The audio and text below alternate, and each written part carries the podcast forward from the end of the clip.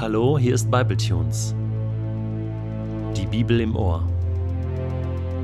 Täglich online mit der Bibel. Momente mit dem ewigen Gott.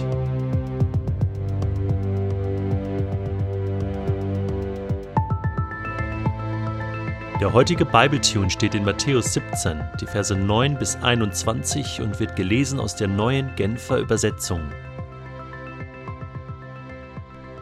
Während sie den Berg hinunterstiegen, sagte Jesus zu den drei Jüngern, Sprecht mit niemand über das, was ihr gesehen habt, bis der Menschensohn von den Toten auferstanden ist. Da fragten ihn die Jünger, Warum sagen denn die Schriftgelehrten, dass zuerst Elia kommen muss? Jesus antwortete, Es stimmt, Elia kommt, und er wird alles wiederherstellen. Aber ich sage euch, Elia ist bereits gekommen doch sie haben ihn nicht erkannt, sondern haben mit ihm gemacht, was sie wollten. Genauso wird auch der Menschensohn durch sie zu leiden haben. Da verstanden die Jünger, dass er von Johannes dem Täufer sprach. Als sie zu der Menschenmenge zurückgekehrt waren, kam ein Mann zu Jesus, warf sich vor ihm auf die Knie und sagte Herr, hab Erbarmen mit meinem Sohn. Er ist Epileptiker und leidet furchtbar. Oft fällt er sogar ins Feuer oder ins Wasser. Ich habe ihn zu deinen Jüngern gebracht, doch sie konnten ihn nicht heilen. Was seid ihr nur für eine ungläubige und verkehrte Generation, erwiderte Jesus. Wie lange soll ich noch bei euch sein? Wie lange soll ich euch noch ertragen? Bringt den Jungen zu mir her. Dann trat Jesus dem Dämon mit Macht entgegen, und der Dämon verließ den Kranken. Von diesem Augenblick an war der Junge gesund. Später, als die Jünger mit Jesus allein waren, fragten sie ihn Warum konnten denn wir den Dämon nicht austreiben? Wegen eures Kleinglaubens, antwortete er. Ich sage euch, selbst wenn euer Glaube nur so groß ist wie ein Senfkorn, könnt ihr zu diesem Berg sagen, rücke von hier nach dort, und er wird dorthin rücken. Nichts wird euch unmöglich sein. Ist dir auch schon mal aufgefallen, dass Jesus an verschiedenen Stellen zu seinen Jüngern sagt, dass sie nicht groß über das reden sollen, was sie gesehen und gehört haben? An einer Stelle verbietet Jesus seinen Jüngern mal, dass sie nicht weitersagen sollen, dass er der Messias ist. Ich meine, da kann man sich nur wundern. Warum macht Jesus das? Das sollen doch gerade alle wissen und alle hören, dass Jesus derjenige ist, der gekommen ist, um die Welt zu retten. Und auch hier, sie kommen von dem Berg herunter, haben Geniales erlebt mit Gott und Jesus verbietet seinen Jüngern, darüber zu reden. Sie sollen schweigen, bis er auferstanden ist von den Toten. Also sie sollen nicht für immer schweigen, sondern Jesus nennt hier einen Zeitpunkt. Und der Grund dafür ist der, dass Jesus keine Störfeuer will. Das Volk und insbesondere die Pharisäer und Schriftgelehrten haben ihm eh nicht geglaubt und sie wollten ihn eh aufhalten und gefangen nehmen und am liebsten umbringen. Das wusste Jesus und es hätte gar nichts gebracht, da jetzt groß sich auf ein Podest zu stellen und herumzubrüllen, was Jesus alles ist. Jesus selbst wusste, wer er war, und auch die Jünger wussten das.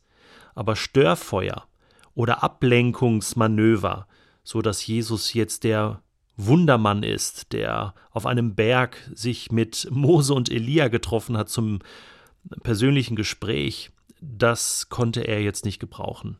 Das hätte nur abgelenkt vom eigentlichen Weg, den Jesus gehen musste, und dieser Weg war noch nicht vollendet. Da musste er noch durch.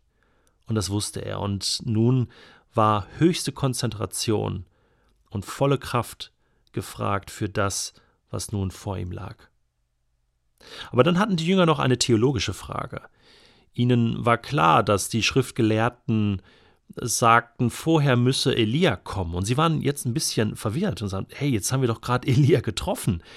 Äh, stimmt das eigentlich, dass er wirklich noch kommen soll auf die Erde, der soll doch hier etwas wiederherstellen und hat doch eine wichtige Botschaft oder war das jetzt schon sein Kommen? Also wie müssen wir das verstehen, Jesus? Und er klärt sie auf, indem er Bezug nimmt auf Malachi Kapitel 3, wo in den letzten Versen darüber berichtet wird, dass Elia noch einmal kommen wird, um die Menschen vorzubereiten auf das Kommen Gottes in diese Welt, um sie vorzubereiten dadurch, dass sie ihr Leben verändern, dass sie ihre Herzen verändern und sich ganz ausrichten auf das, was Gott ihnen zu sagen hat. Und in diesem Sinne sagt Jesus, Elia ist schon gekommen.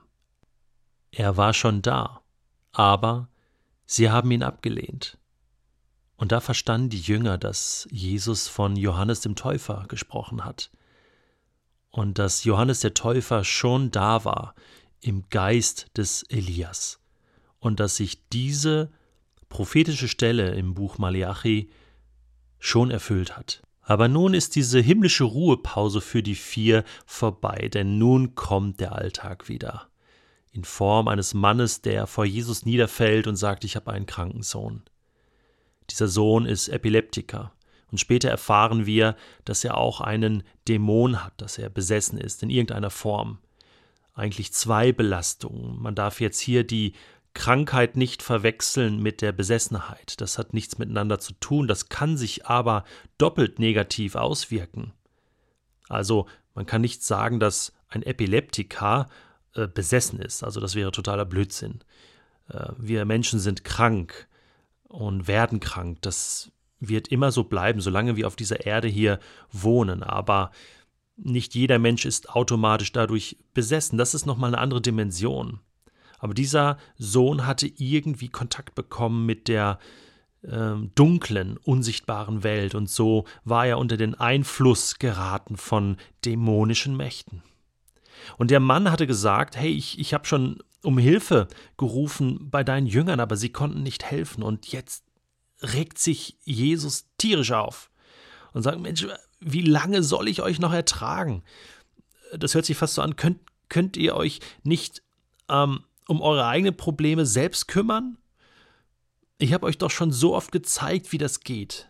Mit der Kraft Gottes zu arbeiten, in der Macht Gottes Dinge zu lösen und zu binden. Und auch meinen Jüngern habe ich es gezeigt. Aber dann packt ihn wieder dieses Mitleid, weil er ja weiß, dass er helfen kann und dass er helfen will. Und dann hilft er diesen Jungen, indem er ein machtvolles Wort spricht, der Dämon muss natürlich gehen und die Krankheit auch. Und dieser Junge wird gesund. Halleluja. Das ist wirklich genial. Jesus ist da und rettet und hilft. Später fragen dann die Jünger, Jesus, erklär uns, warum konnten wir dem Jungen eigentlich nicht helfen? Und er sagt ihnen, also der Grund ist nicht, dass ihr das nicht könnt oder dass ihr zu klein seid, das zu tun, sondern der Grund ist, ihr habt keinen Glauben gehabt. Ihr braucht nur Glauben. Und zwar den Glauben, dass Gott das tun kann. Denn nichts anderes mache ich auch. Ich tue nichts aus eigener Kraft und Macht, sondern ich vertraue meinem Vater im Himmel. Und er wirkt durch mich. Und genau das könnt ihr auch. In Johannes 14, Vers 12 sagt Jesus mal zu seinen Jüngern, ich versichere euch, wer an mich glaubt, wird die Dinge, die ich tue, auch tun. Ja, er wird sogar noch größere Dinge tun, denn ich gehe zum Vater. Und alles, worum ihr dann in meinem Namen bittet, werde ich tun, damit durch den Sohn die Herrlichkeit des Vaters offenbart wird. Wow, das müssen wir nur noch glauben und tun.